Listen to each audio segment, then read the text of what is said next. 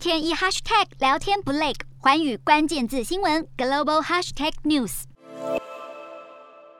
日本防卫大臣岸信夫来到美国五角大厦会见美国国防部长奥斯汀，在乌俄持续交火之际，美日防长都痛批俄国的侵略行为违反国际秩序。奥斯汀表示，美日同盟是印太地区和平和繁荣的基石。他也提到对中国的担忧，因为中国近来的行为对印太秩序构成深度挑战。奥斯汀指出，美日将会讨论如何建立更加开放与自由的印太地区。而向来力挺台湾的岸信夫，则是以俄国侵略乌克兰为例，公开强调。这一类以武力改变现状的行为，在印太地区也是令人忧心的事。而就在此时，日本防卫省表示，中国航空母舰辽宁号在二号时率领七艘中国军舰从东海航向太平洋。日本军机持续追踪，拍下解放军战机在辽宁号上多次起降的照片。除了中国议题，岸信夫也提到，前不久又发射不明飞行物的北韩构成的威胁迫在眉睫。不过，也引起关注的是，岸信夫手上拿着拐杖走路时似乎有些不太稳，健康状况也引发关切。